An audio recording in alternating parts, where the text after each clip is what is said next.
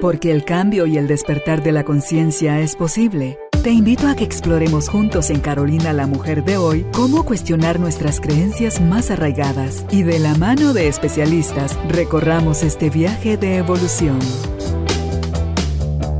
Bienvenidos.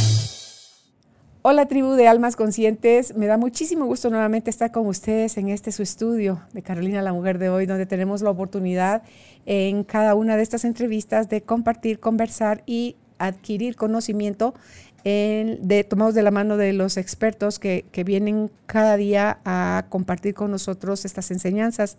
Hoy está con nosotros desde Colombia Marcela Muñoz. Ella es estudiante y acompañante de un curso de milagros y no dualismo.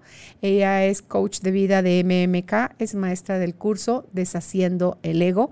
Aceptó amablemente nuestra invitación hoy para hablar sobre el tema el perdón radical dicho en buen chapín, es perdonando desde la raíz, o sea, ¿Cómo le hacemos para soltar finalmente a aquella persona a la que durante años, a lo mejor, la pusimos en el rol de victimario y nosotros de víctimas, donde asumimos que debería de sufrir un castigo, una condena o algo para que por ahí la íbamos a pensar y entonces a lo mejor le, le perdonamos. Bueno, de todo esto nada más hermoso que hablar del perdón porque es, esencial en nuestra vida mientras estamos en el dualismo.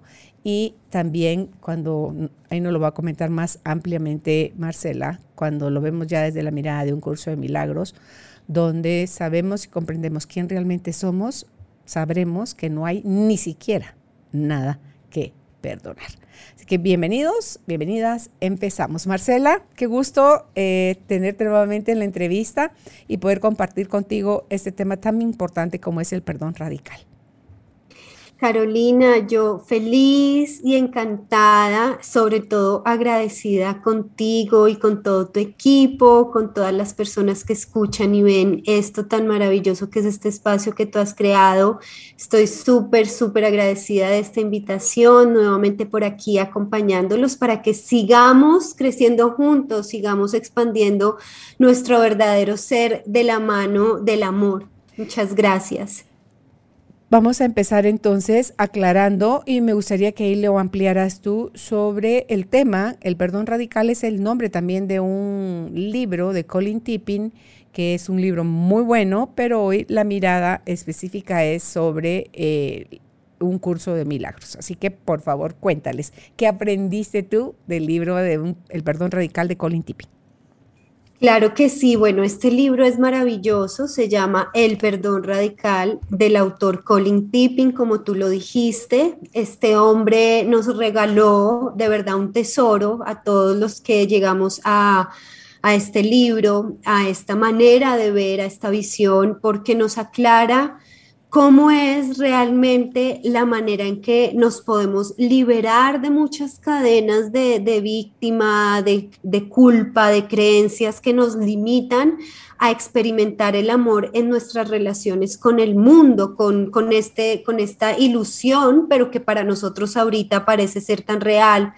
Y precisamente por eso se llama perdón radical. Radical quiere decir que va a la raíz de el significado que se le dio a la situación que nos está alejando de la unidad con esa otra persona o con el lugar o la situación o un colectivo, lo que sea con lo que nos estemos sintiendo como o víctimas o culpables. Entonces, eh, el perdón radical lo que lleva es a observar qué creencia y qué significado le estoy dando yo a ese escenario que aparentemente eh, me está atacando o en el que yo me metí para supuestamente atacar a otro, cuando realmente eso no puede pasar, nuestro espíritu, el que compartimos todo, el único ser que existe y existirá, como lo llamamos en el curso Milagros, el Hijo de Dios, es invulnerable, no conoce de separación, no conoce de ataque, no, no, no, no hace parte de él el ego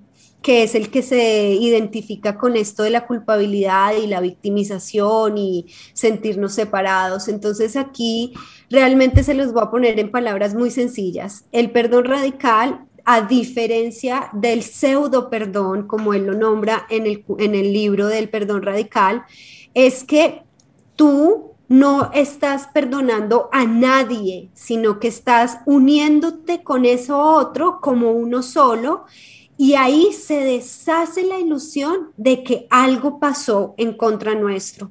Entonces ahí lo que hacemos es perdonarnos a nosotros mismos por el significado que le dimos a eso que estaba ahí. Es decir, ya no se perdona así de, ay, bueno, como yo soy una persona tan buena, es que yo tan bueno, ¿no? Soy, yo te voy a perdonar pero jamás se me va a olvidar lo que me hiciste y en algún lugar de mi mente va a quedar que tú eres mala persona por eso. Eso es el pseudo perdón. Eso no es perdón para nada y eso no es liberación para nada. Para nada, al contrario, nos ata más a seguir quedándonos en un personaje que es muy pesado de cargar, que es ese personaje de la víctima. El perdón radical dice, Perdono mi percepción de separación. Perdono el pensar que yo soy la víctima de tus acciones, porque las acciones de ese otro, las acciones de lo que están de lo que está ahí afuera, son simplemente los reflejos de nuestra mente subconsciente que nos está mostrando lo que nosotros traíamos ahí como una carga, esos significados, esas creencias que apuntábamos hacia afuera, pero que realmente vienen directamente de nosotros. No sé si ustedes han visto o han escuchado este ejemplo, o más bien este ejercicio de cuando tenemos eh, el, el dedo índice que está apuntando hacia afuera como de juicio, hay uno que va hacia afuera que es supuestamente el que estamos culpando, pero el resto de dedos, tres, van hacia nosotros. ¿Eso qué quiere decir? que eso que estamos juzgando en otro está hablando más de nosotros que de ese otro. Entonces, eso es a lo que nos lleva al perdón radical, a ser observadores de lo que nosotros creíamos que estaba pasando, darnos cuenta que eso ya no nos está funcionando y simplemente lo liberamos perdonando a través de la visión del amor y soltando ese significado, liberando completamente nuestra interpretación.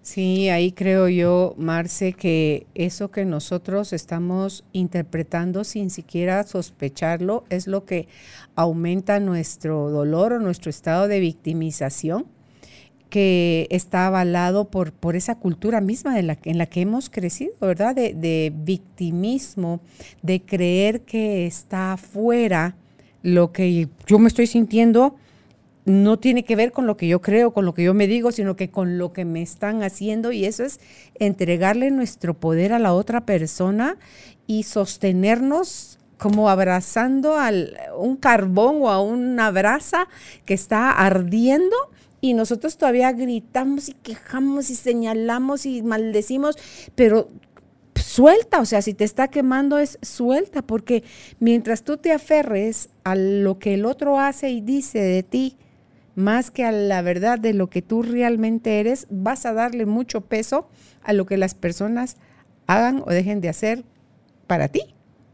Totalmente es así. Y fíjate que eso tiene también mucha conexión con algo y es que esa visión de el ego, que es la visión de la culpa y la visión de la victimización y del ataque, que en resumidas cuentas es puro miedo, siempre está habitando la conversación de el pasado y el futuro, no está en el presente.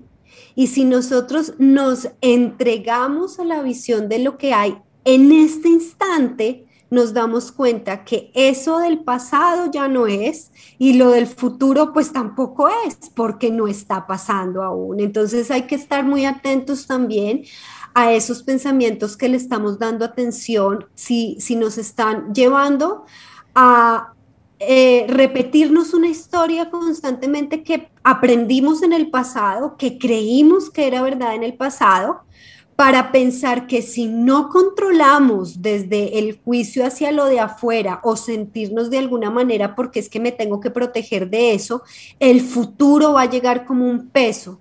Entonces ahí también llega el perdón y nos, y nos entrega una gran herramienta de estar en constante atención para no caer en eso que tú dices que es como abrazar un carbón hirviendo y, eligiéndolo, mm. eligiéndolo nosotros, porque hay muchas otras posibilidades, pero también como dices tú, esto viene muy arraigado a la cultura, a las creencias colectivas, lo que pasa es que sí es responsabilidad de cada uno de nosotros empezar a, ser a hacernos responsables de qué nos queremos enfocar para experimentar la vida, si desde el dolor, desde el miedo, desde la separación, o si nos devolvemos a nuestra verdad, que es la unidad con todo lo que es. Mira eso que acabas de decir. ¿Dónde nos queremos enfocar para, para experimentar la vida? Uh si fuera el amor estaría todo resuelto, ¿verdad? Pero no, más elegimos el miedo. Y una de las cosas que tiene el miedo en la mente, creo que de los controles más grandes que tiene el miedo en la mente es la racionalización. Entonces, en cuanto nos hicieron algo o interpretamos que nos hicieron algo, vamos a racionalizar sin siquiera darnos cuenta. Y esto es más rápido que la velocidad de la luz, creo yo. ¿Qué vamos a pensar ahí? Queremos racionalizar para comprender, queremos racionalizar para tener el control, para tener la razón. Y entonces me paro en una postura mental rígida donde vuelvo otra vez a, asumir que es afuera donde están sucediendo las cosas y no tiene nada que ver lo que está aquí adentro de mí interpretando, qué es lo que realmente me está haciendo sentir como me estoy sintiendo, porque socialmente, culturalmente sí podemos ver que hay acciones como eh, la infidelidad, la traición, el asesinato, el abuso y cualquier otro evento que pueda ser fuerte, que nos marca es eh, algo que uno quiere como justificar o encontrar un por qué la otra persona hizo lo que hizo o me lo hizo a mí, porque además todo lo personalizamos, ¿va? Entonces me lo hizo a mí, no te, porque no te lo hizo a ti, tú no sabes qué es lo que se siente. Por Dios, a ti te han sucedido otras cosas también. Entonces, cuando nosotros entramos en esa bola como oscura del racionalismo, nos perdemos todavía más, Marce porque son cosas que no se tienen que aceptar o, con, perdón, no se tienen que comprender, se tienen que aceptar, que así fue como, como sucedió. Y a eso tampoco estamos entrenados para decir así con la cabecita, sintiendo de sí, eso es lo que pasó. No es, Exacto. porque en cada sentimiento, si no viene de un, como, ¿por qué estás diciendo que sí, si eso no está bueno? O porque estás diciendo si eso no te favorece, o porque estás diciendo que sí. No, es que yo no estoy diciendo que sí, que sea bueno y me favorezca. Estoy diciendo que sí, así pasó, y que pues, ¿qué hago ahora yo con esto que me pasó? ¿Qué quiero hacer de mí con mi vida, con esto que me pasó? Exacto, exacto. Y eso es tan valioso el empezar a, a decidir qué quiero hacer yo con esto que sucedió, porque eso que dices de que lo personalizamos es tan, tan común. Por ejemplo, mm, es que como que las palabras, las oraciones, las vamos componiendo así con el me, el mi, entonces ese me y ese mi lo hace completamente para como un ataque, ¿no? Entonces no es que me hizo, es que mm, mi no sé qué, es que por ejemplo, cuando, cuando venimos, eh, cuando estamos haciendo los que hacemos, digamos, acompañamientos o terapias o coaching así uno a uno, es muy usual que lleguemos a encontrar eh, pues este tipo de conversaciones cuando llegan a la terapia. No es que me hicieron esto, es que me fueron infieles, es que me eh, abusaron de mí, ¿no? Abusaron de mí. Entonces, cuando le quitamos la palabra me o mi, nos damos cuenta que solamente queda, por ejemplo, es que abusaron, por ejemplo, algo muy sencillo, abusaron. ¿Quiénes abusaron? ¿Quiénes abusaron? Todos los que estaban siendo parte del escenario, incluida tú, porque no eso que sucedió, que tú le estás dando como significado abuso, no lo podrías definir como abuso si tú no conocieras y creyeras en el abuso, si tú en algunos momentos de la vida no hubieras abusado de ti.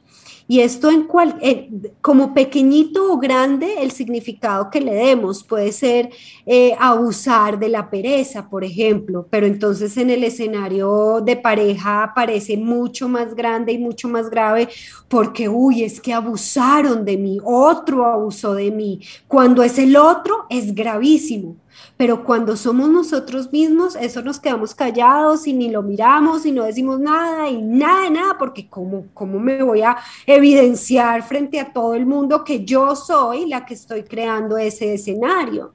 Sí, porque por culpa y vergüenza lo minimizamos. Exactamente, exactamente. Y no hay nada más ilusorio que la culpa, no hay nada menos real que la culpa. Entonces, el perdón radical precisamente lo que hace es erradicar la culpa.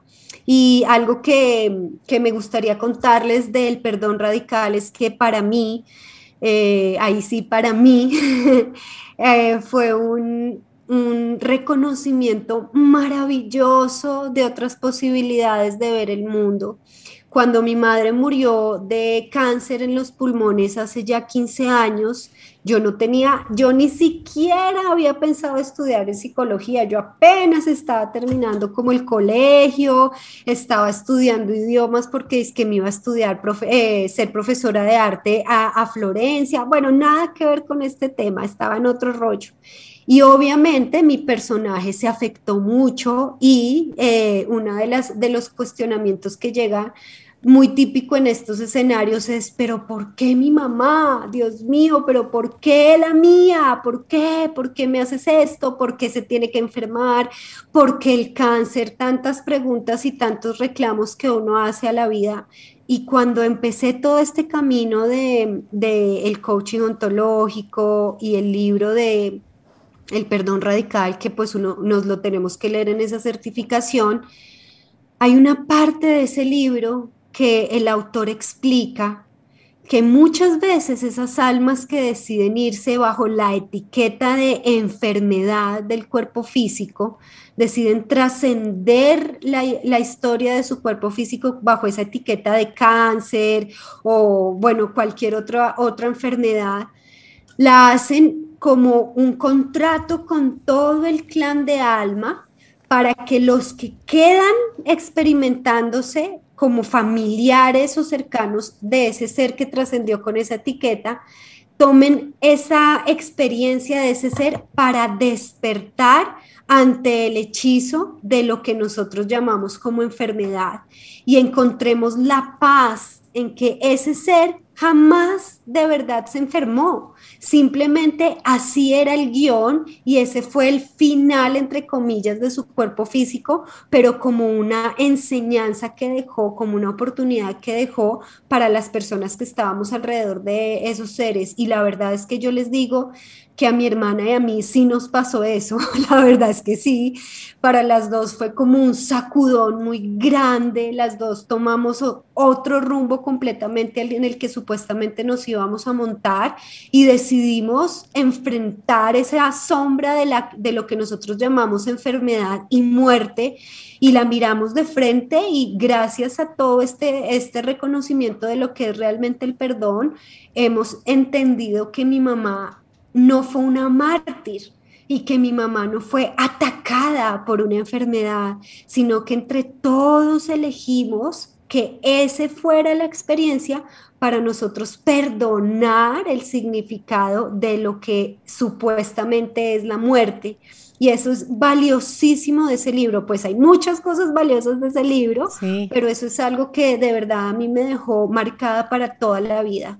Y me haces pensar en toda la gente que ha fallecido eh, ahorita por COVID, por ejemplo, en el mundo, y los familiares cómo se quedan con esta sensación de que no hubo proceso de desgaste de la enfermedad como pudo haberles pasado a ustedes a lo mejor. No sé cuánto tiempo duró el periodo de tu mamá previo a fallecer no hay proceso de, los duelos, los rituales del duelo acostumbrado, del velatorio, del entierro, con rodeado de mucha gente. Entonces, como todo eso se modificó, creo yo que eso intensifica aún más la no aceptación o la resistencia o la pelea contra algo, contra Dios, contra el médico, contra el gobierno, contra eh, China, contra tú, a alguien le tienes que echar el muerto cuando, cuando tú no sientes bonito ni aceptación en tu corazón de que sí, así como, así es como fue. Entonces estoy pensando, todas estas personas que ya fallecieron de COVID y todas las que van a morir todavía,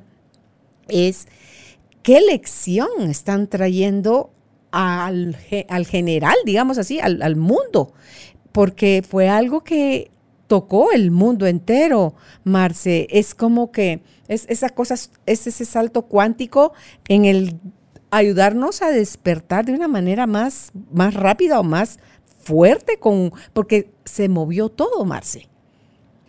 Así es, y fíjate que se llame, ahorita lo estamos, ahorita pareciera que, que se llama COVID, pero desde que pues desde hace muchos, muchos, muchos millones de años que le hemos dado la creencia a, lo que llamamos enfermedad, ha aparecido en, en nuestro mundo de raza humana muchas etiquetas para lo que ahorita pareciera que es el COVID, pero fíjate que si nos vamos para atrás, ahí sí a mirar el pasado, podemos encontrar muchos nombres para enfermedad.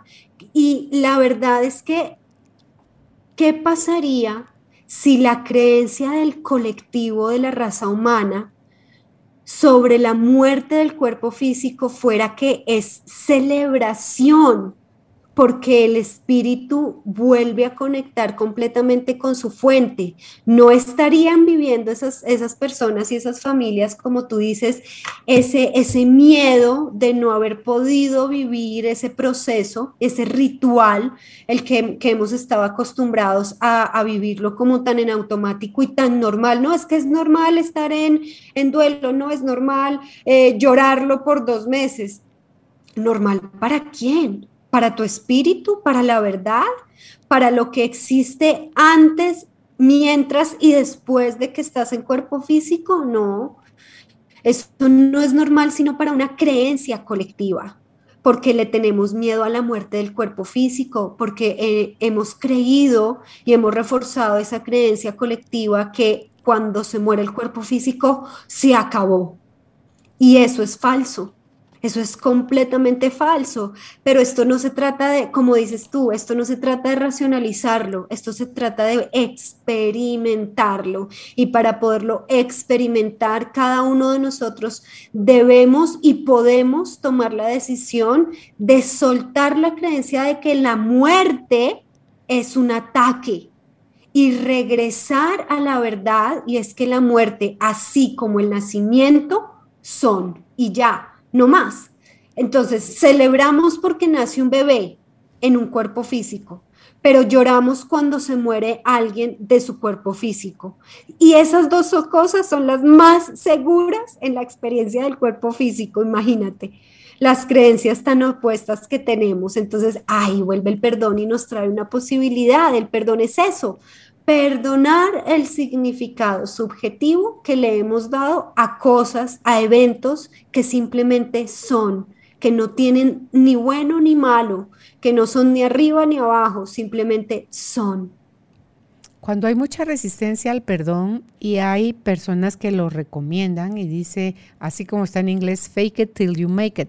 O sea, puedes empezar a fingir el perdón, dicen estos expertos, que cuando haces eso, aunque sea fingido, empiezas a generar en tu cerebro nuevas hipnosis o conexiones de que hay otra forma de ver lo que está sucediendo.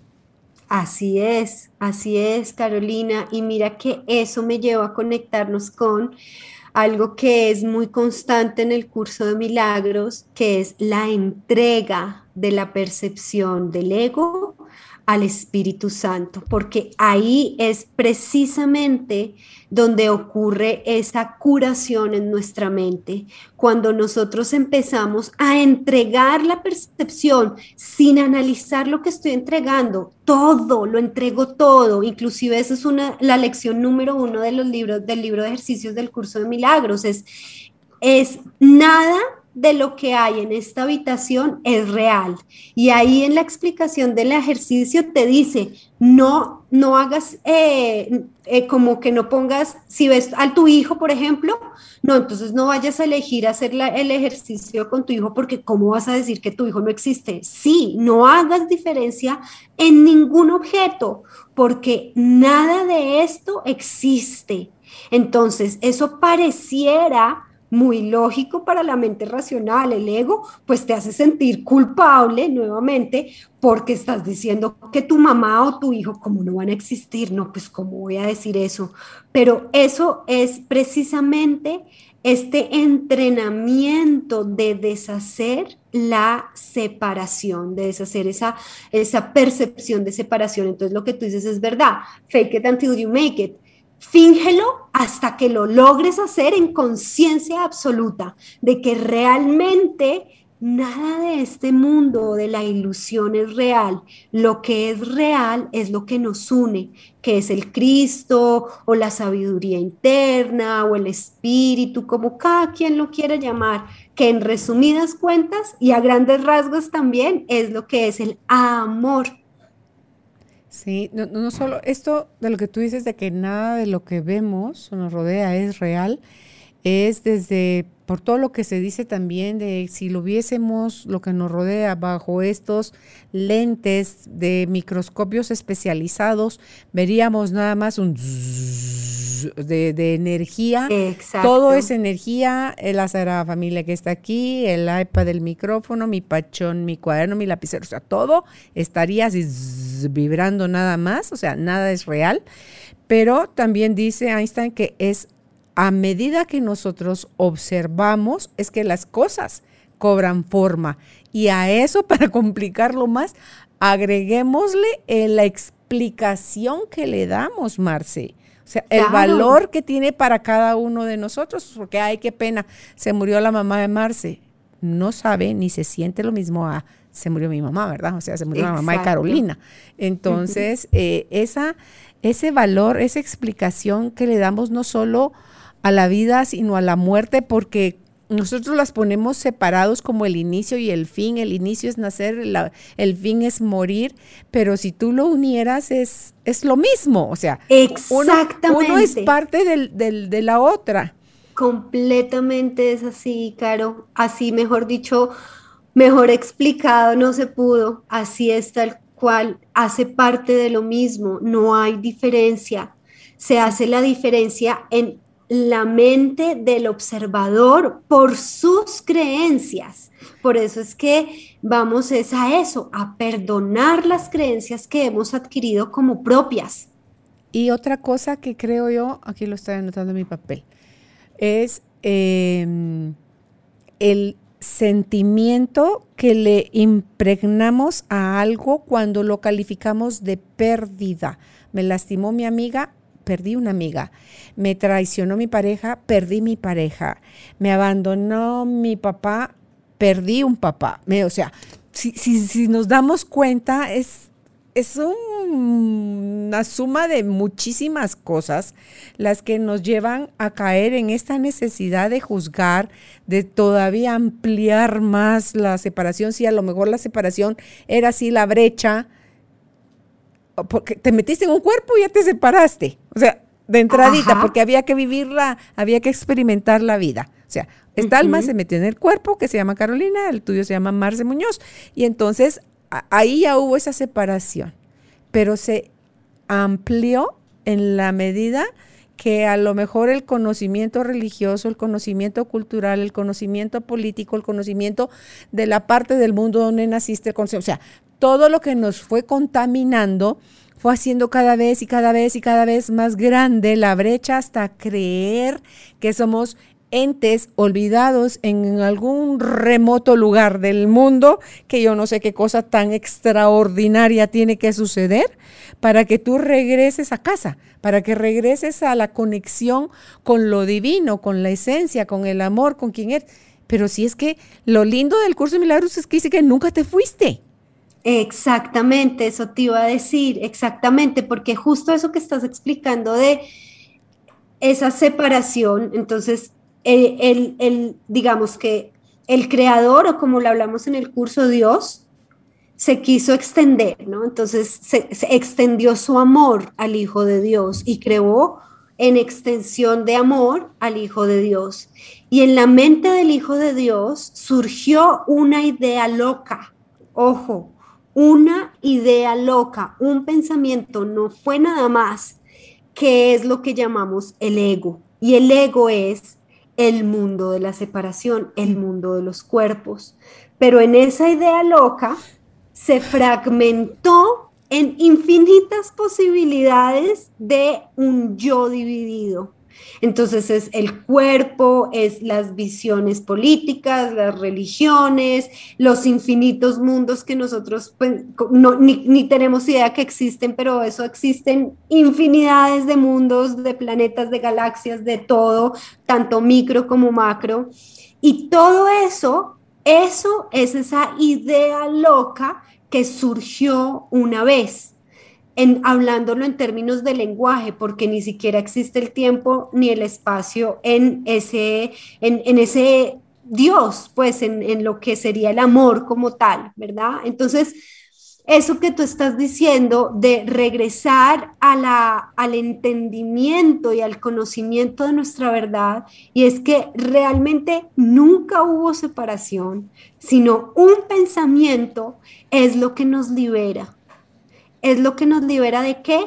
De una cantidad de creencias limitantes. ¿Y por qué creencias limitantes? Pues porque no te dejan percibirte uno con lo otro que pareciera que está separado de ti en un cuerpo, pero realmente es el mismo ser. Por eso es que el curso dice que cuando tú estás eh, aparentemente hablando con otro cuerpo, realmente no estás hablando con otro cuerpo, estás hablando contigo mismo, porque solo hay un hijo de Dios y ese es el que compartimos todo. Entonces, no es tan complicado el deshacer esa ilusión. Lo que pasa es que nosotros hemos creado capas y capas y capas y capas de creencias dentro de esa idea loca que pareciera que fuera muy complicado. No, es mucho más simple de lo que pensamos y precisamente el perdón es esa herramienta que tenemos a nuestra disposición, que el Espíritu de luz o el Espíritu Santo está todo el tiempo dispuesto a borrar, borrar literalmente, a deshacer literalmente esa idea de separación cuando nosotros entregamos la, percepción del ego. Y ese es el perdón. Sí. ¿Y cómo se llama? Acá te quería decir yo, lo que Wayne Dyer dijo, me encantó él cómo lo definió con el edge God out, o sea, dejar a Dios afuera. O sea, cuando nosotros hacemos, ya nos sentimos separados de Él, es donde generamos todo este loco mundo, es donde surge la necesidad del perdón. Y ahí es donde cabe el perdón radical. Hay cosas que me llaman la atención, Marce, que podríamos, si pudieras tú mencionar, qué cosas crees tú que nos impiden a la mente, a la psique, al ego, a, la humanidad, eh, perdonar con, más facilidad. Hay una cosa que, digamos... En la dualidad, o sea, visto desde la dualidad. Desde la dualidad, listo. Voy, a decir lo que en mi experiencia ha aparecido más recurrentemente como un obstáculo para el perdón y es el querer tener la razón, el proteger mi creencia, el querer que el que está ahí piense como yo para yo poder controlar esas emociones y que yo aparentemente tenga paz porque me dieron la razón. Mm. Ahí es, ahí es como el, ese miedo de soltar todo el sistema de creencias aparece así como, pero es que yo tengo razón. O sea, mira mi ojo morado. Ese fue el abuso y el golpe que me dio mi marido, pero es que míralo, es que no estamos negando que eso haya sucedido, pero para que eso haya sucedido, para que tú hayas elegido un marido con esas características, es porque en tu mente hubo algo que proyectó eso para que tú lo pudieras ver y decidieras no violentarte más. Y eso por loco que suene, resulta que en abajo, abajo de la locura está para aprender del perdón, para aprender de la compasión, para aprender de la aceptación, del entendimiento de que el otro es lo que puede ser, no es. Y solo vino en atención a mi llamado inconsciente que yo hice, que necesitaba atraer a mi vida a un maestro que me mostrara a través de golpes que estaba yo desenfocada para aprender sobre eso. Total, Caro. Y mira, esto me lleva a recomendarles un libro que también les va a traer mucha claridad en, en aceptar y entender que los los seres y los escenarios y las culturas, la política, el país donde nosotros elegimos nacer, no es coincidencia, sino que es parte de un guion que nosotros elegimos para perdonar la percepción del Hijo de Dios de esa idea separada y es el, el plan de tu alma de Robert Schwartz. Y también está el don de tu alma, pero yo hasta ahora me he leído completo el plan de tu alma Miren, qué libro para revelar cosas tan hermosas, para uno entender que el alcohólico realmente no era un ataque a nosotros mismos, sino que lo elegimos para poder perdonarnos a nosotros como abusadores de nosotros mismos mm. o que el que se suicidó supuestamente como esa etiqueta que le ponemos es que se quitó la vida no era así porque se quitó la vida y ya, no, había ahí hay una razón que antes de nacer como almas nos fuimos eligiendo según la frecuencia de aprendizaje que veníamos a encarnar. Entonces ahí soltamos un montón de juicios hacia nosotros mismos y hacia, hacia, las relaciones que aparecen en nuestra vida y empezamos a entender lo que tú dices, la oportunidad que llega en cada relación que tenemos en nuestra vida. Sí, en, en, base a ese libro precisamente pensaba, porque diciendo, pero es que ¿cómo es posible yo qué hice? Porque lo primero que pensamos, ¿estaré pagando yo algo? Esto es castigo de Dios porque yo hice, en, nadie supo, mm. pero yo sí lo supe y entonces ahorita Dios se las está cobrando conmigo así, pero mm. macabramente, ¿verdad? Pero, pero no. Está también el, no sé si entre los bloqueos del perdón, el que nosotros nos sentimos protegidos. O sea, si yo no te perdono por lo que me hiciste, yo soy víctima, tú eres villana y entonces te mantengo, es la de donde tristemente agarro la falsa fuerza para mantenerte lejos porque no puedo en amor poner límites. Uno, ponérmelos a mí, dos, ponérselos a los demás. Entonces, me protejo, entonces voy con mi falsa fuerza fingiendo de que a mí nadie me toca un pelo porque no, no soy tonta o no soy débil y entonces eh, hago como que a él señálenlo, a él responsabilicen, a esa persona castíguenla, a esa persona que le pase todo lo malo y yo, pobrecita, eh, estoy, eh, creé mi búnker, o sea, mi, mi hoyo, mi agujero donde me escondí y eso es totalmente falso porque en ese agujero donde me meto para protegerme, culpando a los demás, lo que hago es sufrir. Es mentira que yo me sienta así libre de, de cualquier cosa, sufro. Me vuelvo, además me vuelvo carcelera y mi propia carcelera, de los demás y mío, por no poder soltar esa acción que no tengo. Y si de verdad nos vamos a ser honestos, honestos, honestos, no tenemos ni la más fregada idea de por qué la otra persona hizo lo que hizo. Exactamente, ahí tocas varios puntos súper hermosos. Eh, uno es cuando nosotros adoptamos una creencia como propia, entonces salimos al mundo a, comprobarlo y ahí es cuando buscamos cómplices para nuestras, nuestra creencia. Entonces lo que tú dices, él me hizo, yo soy víctima, entonces voy a salir y voy a contar y me junto con los que me dan la razón. Por eso les decía que la razón es, el querer tener la razón es uno de los indicios que estás todavía parado en el sub, en el pseudo perdón.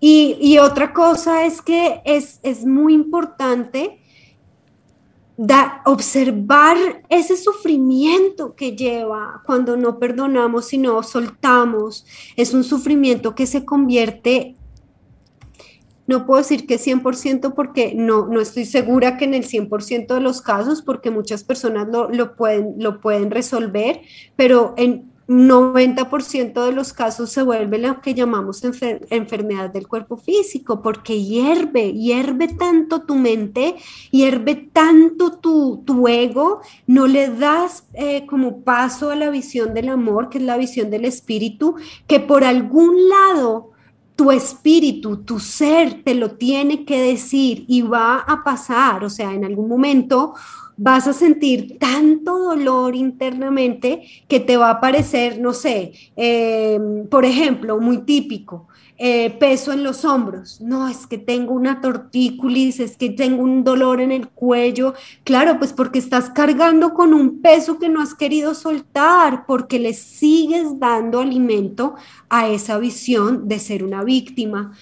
En cambio, cuando tú sueltas, perdonas, te das cuenta que eso que llegó ahí, lo único que tiene como, regalo para ti es una oportunidad de perdonar, de responsabilizarte por lo que tú crees y ves allá, ya hablando en este mundo de la ilusión, en este mundo de cuerpos, el otro tiene a cargo su propio proceso pero tú tienes el cargo tu proceso, tú quieres seguir culpándolo, tú quieres seguir eh, poniéndolo como lo peor, o ya, suéltalo, deja que él tenga su proceso y tú encárgate de ti, encárgate de sanar, de curar la mente. Sabes que, veo eh, perdón por decir veo, pero es que yo lo veo, lo veo sí, está perfecto. En, la mente, pasa como una imagen. Es que veo yo ahí ahorita en forma de imagen es que cuando nosotros no tenemos la valentía de ver a la persona por lo que es, no porque lo que yo asumo, supongo y quisiera que esa persona fuera, eh, intensifico más mi resistencia. ¿Y ahí a qué me refiero con esto? Por ejemplo, si un niño, estamos a la mesa y un niño en un movimiento de descuido bota el vaso de jugo, el vaso de leche, y yo me enfurezco de tal forma porque eso implica que tenga que sacar, imagínate, ni siquiera lo voy a ir a lavar a mano, sino que lo tengo que meter a la lavadora y etcétera, etcétera, y yo venga y le cercene, le quite las manos por ser tan torpe. O sea, que ni siquiera va acorde el, el error al castigo. Entonces, eso es lo que nosotros hacemos con la persona que dijo algo de mí, con la persona que no me invitó, con la persona que me quitó, o sea, me, arrebataron a la pareja, o sea, ahora está, está con otra persona esa pareja. Entonces, ¿Qué queremos? Fusilar, ahorcar, matar, eliminar, fulminar. O sea, vamos con ese tipo de castigos a cambio de sentir un poco, y digo yo, si yo le cerceno las manos al niño, si yo mando a fusilar a esa persona que me arrebató a la pareja, si yo hago ese tipo de cosas con esa misma violencia que me vuelvo de la misma energía del, violentador, ¿de verdad va a tener paz mi corazón? Jamás. Pero, ni, ni siquiera por un instante que pareciera que vas a tener esa satisfacción de haber vengado, porque es que eso que generó esa decisión fue la culpa. La culpa inconsciente de haber reaccionado en separación al otro y mm. haber pensado que eras víctima de algo. Entonces, no, no vas a tener paz, jamás la tendrás. Pero es loco, pero mira cuánta fuerza tiene la idea de que si me vengo, si le castigan, es Dios tarda, pero no perdona. Hay una frase que dice eso. Es como, como que a quién se la estamos adjudicando de verdad. Al ego. Al, yo soy ese Dios, que, no, que no perdía la esperanza en que, en que castigaran al otro entonces, no importa que se tardara tanto tiempo, ahorita ya recibió su merecido, entonces ya puedo respirar aliviado. O sea, así de loco es el movimiento mental que tenemos. Como dicen, en el, como dice en el curso de milagros el hermano Jesús, el ego es una alucinación y es demente. Sí. Porque es así, es tan demente que cree que eso es justicia y no hay nada más lejano de la justicia que esa, ese tipo de acciones, la venganza, por más pequeña que pareciera a grande que consideramos nosotros aquí en este planeta, cuando viene de la separación tu decisión y tu acción es desde el ego. Y algo que, que hay que rescatar porque si tampoco nos vamos a quedar pues con esta conversación de no, de, nosotros estamos locos con el ego, pues sí, cuando decimos desde el ego estamos en demencia, pero hay algo que tenemos que, que tener conciencia y es que Dios, el verdadero, el que no creó este mundo de separación, del que habla el curso de milagros, el amor de verdad, eh, no tiene límites ni, ni número de oportunidades, ni entonces, bueno, esta ya la hizo tres veces, ya, tres fueron suficientes. No, jamás. Vas a pasar por la experiencia las veces que sea necesario, sea como se presente en el guion de una manera, de otra, en un país, en otro, con una pareja, con otra, con esta familia, con otra, con cuerpo de mujer, de hombre, como sea que lo tengas que vivir, hasta que en una de tus vidas oníricas vas a decir, wow, ¡Ah! hay otra manera de ver el mundo. Y es a través de la visión del amor, y es a través de el perdón radical. Y ese del verdadero amor, porque la visión del amor va a surgir en ti cuando estés viviendo el verdadero amor. Yo creo que una de las manifestaciones más lindas del verdadero amor es dejar ser a los demás lo que bien quieran, puedan, sepan, entiendan ser. Pero ojo con eso, que eso no significa, ah, entonces él es un violento golpeador, yo me pongo ahí para que él me golpee y me maltrate. Totalmente. no. Totalmente. O sea, yo puedo poner límites y decidir a mí no me lastima mayor cosa que me golpee, me insulte, pues me quedo ahí. Pero si a mí eso no me gusta, eso me, denigra, me, me hiere profundamente, me, quito. Exactamente, eso es, eso es muy importante aclararlo porque muchas veces se confunde ese dejar ser al otro, entonces me someto porque es que como yo ahora estoy dejando ser al otro porque ahora soy tan, tan espiritual, no. Eso no es así. El, perdón viene siendo también parte de eso. Ok, perdono el significado que estoy dándole a esta situación y es que yo supuestamente me merezco esto. No, yo, a mí no me funciona esto, a este personaje no le está funcionando esto, me retiro de acá sin juzgarlo. ¿Por qué? Porque eso que tú decías es que no sabemos qué trae el otro adentro es completamente así. No sabemos en qué hogar creció, cómo fueron sus papás, qué pasó cuando estaba en el colegio, cómo fue sus relaciones con sus amiguitos. No sabemos cuántos traumas quedaron ahí guardados en el subconsciente que le dijeron, véngate, véngate, véngate, véngate, y de pronto, ¡pum!, ese ser empezó a reaccionar de una manera violenta, pero porque no sabe hacerlo de otra manera. Pero eso no quiere decir que tú te tienes que quedar ahí para nada. Y es que hay niños que sí crecieron con eso, Marce, donde les dicen, si te pegan y tú no te defendiste, yo te voy a pegar a ti. Exactamente. Así como ya le pegó el compañero y encima le van a pegar en la casa, mejor se queda callado. Total, mira que cuando eh, me gradué eh, de psicología en Colombia, mi tesis fue sobre el bullying. Y uno de, la, pues, de los factores más evidentes en todo el estudio de la tesis fue que los que hacen como decimos, los que hacen la intimidación, los que hacen el bullying, en su hogar son los que a los que intimidan, son las aparentes víctimas de eso. Entonces es una cadena, mm. es una cadena completamente.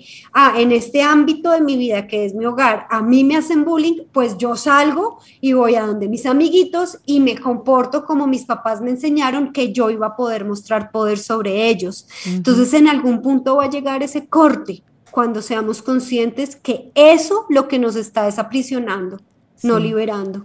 Y eso que dices de mis papás me enseñaron no es que se pongan, vean mis hijos, vengan acá. Lección número uno, cuando una mujer no hace caso, ¡guau! Le dan de esta forma. No, sencillamente no nos lo enseñan así. Nosotros le decimos lección a través de la observación.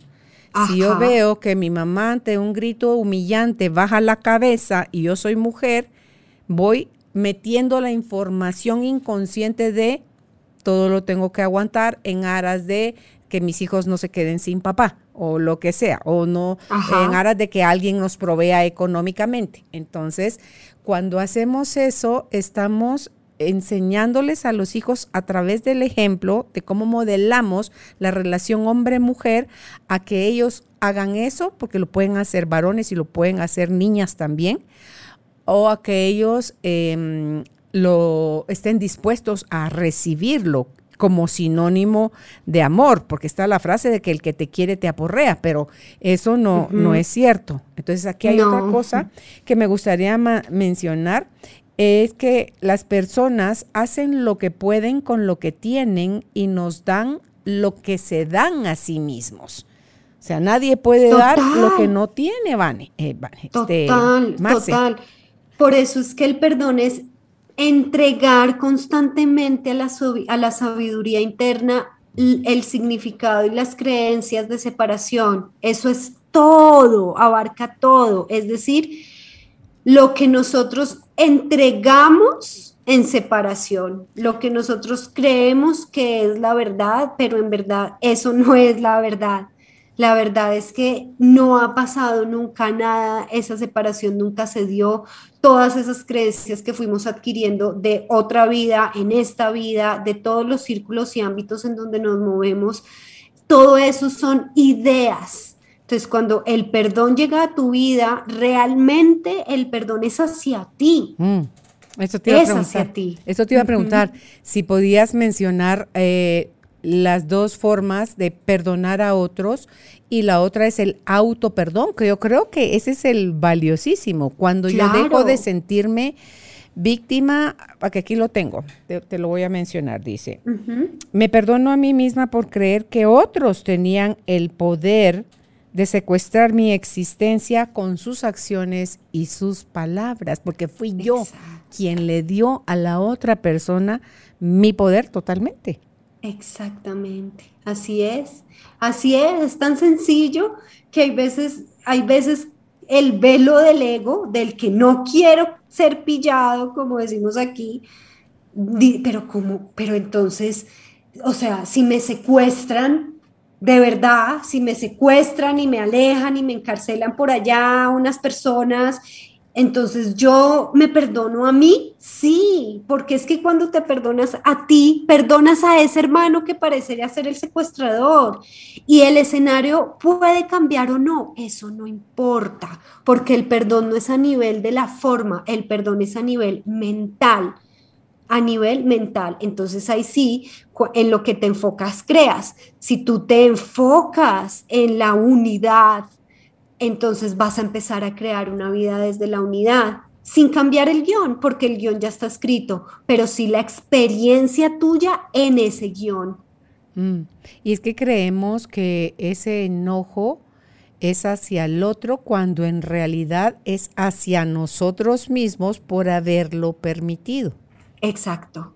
Es que nos, hasta nos enojamos de por no haber tenido en el pasado las herramientas o el conocimiento que tenemos ahora. O sea, somos tan duros con nosotros mismos que síguele con el, latigazo, ¿verdad? Total, y eso es algo, uy, eso también es súper importante verlo desde la perfección de, de todo es por algo y para algo. Entonces, ay, no, es que si yo hubiera sabido esto hace cinco años, es que no lo sabías y para algo no lo sabías y fue perfecto que no lo supieras porque hoy ya lo sabes y para algo lo sabes hoy. Entonces eso del autoperdón y el no castigarnos es, uff, también una dinámica que los invito a todos a empezar a explorar porque los va a liberar muchísimo.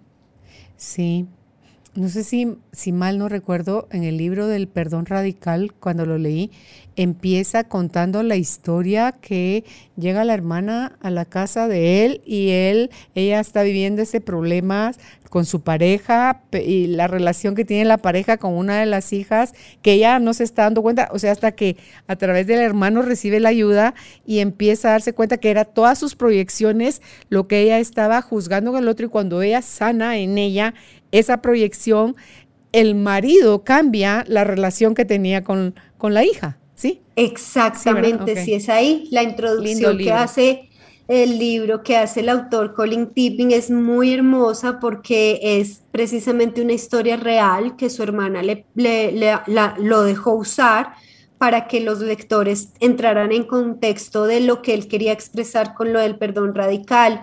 Y es eso, sí, ella estaba teniendo como una interpretación de la manera en cómo su esposo se estaba relacionando con su hija de otro matrimonio y a ella le estaba chocando mucho, intolerando mucho eso, como que sentía mucha invasión y a raíz de una conversación que tuvo con Colin cuando fue a verla o algo así, que se encontraron en alguna parte, y le empezó a contar, Colin le ayudó a verlo desde toda la dinámica del perdón radical de otra manera y se dio cuenta que esa dinámica que ella estaba viendo en su esposo con esa hija era su relación con su papá. Mm. Y ahí se deshizo todo y pudo ver con claridad que era una proyección exacta y entonces ya eso digamos que hay una palabra que podría llegar a, medianamente darles una idea, es como que se deshizo, hubo como un tipo de magia, aunque la magia no es algo externo, sino algo interno que se, es como una alquimia, mejor dicho, eso fue lo que pasó, una alquimia de la visión de ella. Y sí les recomiendo que se lean esa parte, ¿por qué?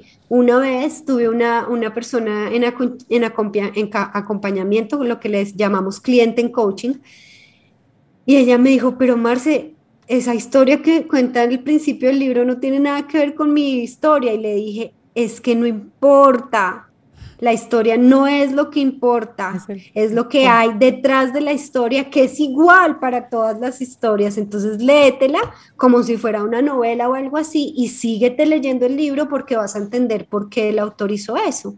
Sí, es que es el comportamiento de la mente humana, la que se describe ahí genial y es que mientras, porque aquí había anotado en mi, en mi papelito es lo que no vemos.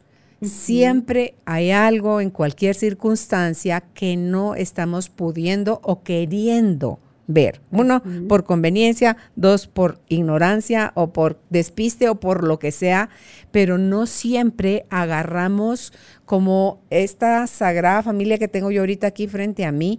Yo puedo ver ahorita el respaldo de ellos. Tú puedes ver el frente de ellos. Y si a eso vamos a describirlo, describiríamos cosas totalmente diferentes. Entonces, si Qué buen ejemplo, sí. ¿verdad? Si no hacemos ese, ese tour de si no 360 mínimo 180 grados, porque no es lo mismo si yo me paro del lado izquierdo y luego me paro del lado derecho, voy a tener dos perspectivas, porque entonces por lo menos al estar parada ahí ya puedo ver parte del frente, ya puedo ver parte de atrás. Entonces ya puedo dar como que una mirada más real de lo que sea que está frente a nosotros. Pero nosotros somos miopes, súper limitados, súper convenientes, obviamente, como con eso que personalizamos todo. Entonces, Jesús, José y María, vivimos en un estado de sufrimiento, pero perpetuo, en el que necesitamos pedir perdón y que, y que nos pidan perdón.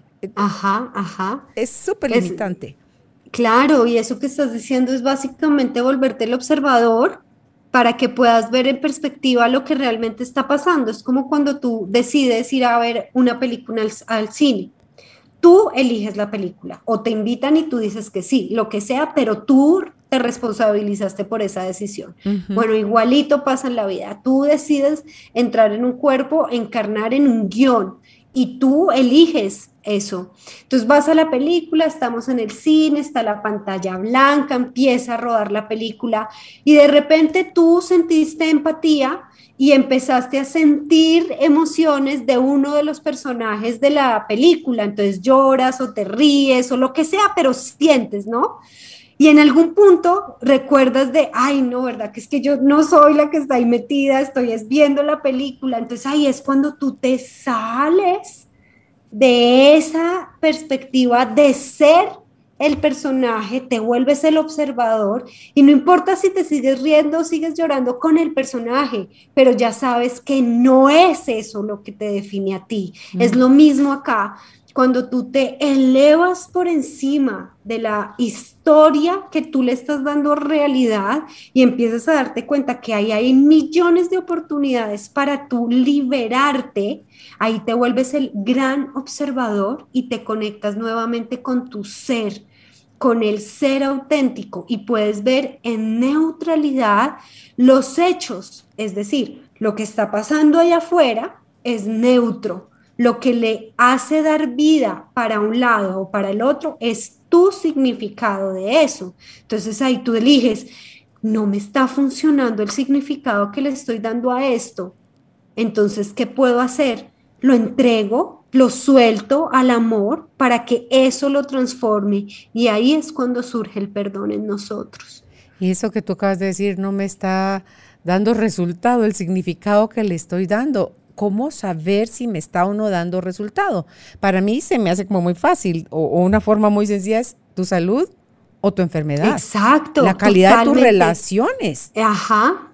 Exactamente, si te está llevando a la separación, vuelvo y digo, si vuelves a, a, a, señalar y estás en esa señalar y señalar que es el juicio, el juicio con ataque, entonces date cuenta que en verdad no te está funcionando es a ti. Mira que te está señalando eres tú. Entonces, si te estás alejando de alguien, de algo, obsérvalo. Esto no quiere decir ahora que entonces tienes que estar pegada, como decíamos, al que, al que jugó de el, el, que te estaba violentando o el que te estaba estafando o lo que sea que esté apareciendo en esa historia. No, pero sí unirte en espíritu, porque además algo súper bonito que, que en estos días nos recordó Sandra Velázquez, que ustedes ya la conocen, que es con la persona que yo estudio el curso de milagros y también es nuestra coach. Ella nos recordó algo en una situación personal donde no, no había un poco como un entendimiento con un personaje por ahí y entonces nos dijo, acuérdense que es que en, en, el nivel del Espíritu, en el nivel del Hijo de Dios, nos estamos eligiendo como guardianes también. Entonces esas personas que te están mostrando por donde tú no quieres ir, no es un ataque de nada, es un guardián que tú elegiste para recordarte que por ahí no era. Entonces imagínate que nosotros todos, todos eligiéramos esa visión de amor.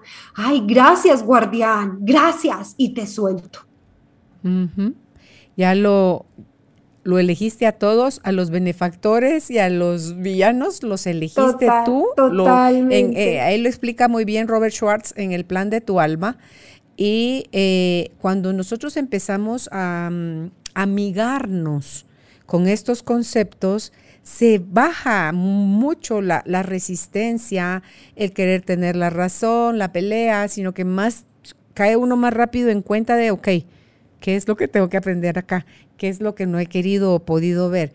¿Qué es el regalo que viene adentro de todo esto para mí? Empiezo a darle las gracias a la persona, a su alma, por haberse prestado en mi escenario a jugar de villano, porque yo lo llamé, yo lo requerí, yo fui el director que dijo, tú estás en la jugada, tú, tú estás en el rol y vas a hacer este rol. Eh, ah, que, pero es que está muy villano, es que se me fue la mano. Pues entonces, si tú eres el, el que escribe el guion, bájale, agradecele y dile, gracias, no te necesito. O sea, gracias porque me ayudaste a llegar a este punto de tomar conciencia cuánto yo no me estaba amando, no me estaba respetando, no me estaba validando, no estaba pudiendo poner límites, lo intolerante que era, lo impaciente, qué sé yo, pues cada uno tiene tantas cosas por, por aprender, no sé a cuántas materias, si esto fuera una escuela, la vida, a cuántas materias nos asignamos cada uno, que palabra que cada cosa que nos sucede está acorde a las materias asignadas. Entonces, aprovechemos al maestro, no peleemos con, con, el mensajero y tomemos el mensaje que trae para Ay, eso que acabas de decir está hermosísimo. Aprovechemos el maestro, no peleemos con el mensajero y aprovechemos el mensaje. ¿Qué más que eso? Imagínate el regalo que nos estamos dando. Sí. Ahí entonces facilitamos las cosas y eso no puede decir, porque dice, ¿cómo saber si ya perdoné realmente a alguien? Fíjate que yo creo que incluso cuando tú puedes hasta orar por esa persona, es donde tú dices, ya pasaste la página porque sabes que solo estaba jugando el papel protagónico que le diste en tu vida. Si era de villano, vino a hacer la villanada. Si era el benefactor, vino a traerte ese regalo. Si era lo que sea que le asignaste, vino. Y a los que están por venir, ojo, porque lo que nos queda de vida van a seguir viniendo pero en la medida, creo yo, Marce, que estamos rectificando eh, esa separa, ese sentimiento, esa sensación de separación, los maestros que vienen, vienen acorde a la luz, vienen acorde a la expansión, al, al, ya no necesita uno aprender a golpe y porrazo, sino que ya puedes aprender desde otros espacios más claros y más livianos. Así es, así es, y, y recordar constantemente que hasta el que está jugando a ser el más oscuro, el que parece ser el más malo de los malos, pues imagínense lo que para ustedes es lo más malo, en él, en él también está, también está Cristo. Es, eh, quiere decir ese amor, esa luz. Entonces es decisión de cada uno de nosotros en que nos queremos enfocar en, ese, en eso, si en su, en su apariencia o si en su verdad. Y desde ahí es donde nosotros nos vamos a experimentar y eso solo lo podemos hacer cada uno de nosotros, obviamente con la ayuda y el soporte de la sabiduría interna o Espíritu Santo, como le decimos. Ahí está Cristo, como bien lo decía también Madre Teresa, cómo ella podía hacer lo que hacía, le dice alguien, ni por un millón de dólares yo haría eso de bañar leprosos. Yo tampoco, contestó ella. Si yo esto no lo hago por dinero, yo esto lo hago por amor y lo hago porque en cada uno de mis hermanos, en cada uno de los semejantes que atiendo, estoy viendo al mismo Cristo. Total. Entonces, esta solo estaba sirviendo y en correspondencia con el amor que ella sentía tan grande hacia la humanidad, que no podía dar otra cosa sino eso, que, que tenía claro que ella venía, había venido a, hacer, habiendo, entiendo, venía ella de alguien de, pudiente que decide que su vida no está, sino, o sea, está completa o no está plena, si no es a través de ponerse al servicio de los demás, que también creo que es algo que nos lleva a alivianarnos, Marce, cuando estamos al servicio de otros, cuando nuestra vida tiene, tiene un propósito más grande que ver el derecho de nuestra nariz. Claro, y fíjate que con eso también me lleva a, algo y es, no hay que hacer tampoco malabares para estar al servicio del otro. Con el simple hecho de que tú decidas unirte a la visión de Cristo, o sea, a la visión del amor, y empezar a perdonar todas esas creencias limitantes que te separan de los otros, ahí estás haciendo todo el servicio por toda la afiliación, es decir, por toda la familia, por todos los seres. Ahí solo, si ya tú quieres dedicarte en la forma, en el nivel de lo físico, de la forma, a hacer cosas así, de, mm, eh, voluntariado, de entregar, de lo que sea, pues perfecto. Pero con el hecho de que tú tomes la decisión de empezar a deshacer la ilusión, ahí ya estás haciendo. Entonces es también como ponernos a pensar en qué beneficios me trae el yo empezar a elegir esta otra opción, que es mi verdad, que es la visión del amor en cada momento y empezar a perdonar el significado limitante que yo le he dado a lo que aparece ahí afuera como otros. ¿Qué beneficios te trae? Versus qué beneficios te trae el estar todo el tiempo en culpa o en víctima. Que los tiene. Los tiene aparentemente, ah. pero siguen siendo ilusión. Sí, y, lejos de beneficiarte, al final te, te lastiman más, te separan más. Sí. Claro, te traen más dolor. Sí, pero e, es esa, es esa como nebulosa que está de se hicieron las cosas como yo quise, hice lo que me dio la gana, eh, aquí yo tengo la razón, yo tengo el control, yo hago que la gente haga lo que yo quiera. O sea, todo eso es pura nebulosa que te mantiene así como que cuando le ponen a uno el péndulo así para hipnotizarte. Total, en automático, hipnotizado. sí, exactamente es así.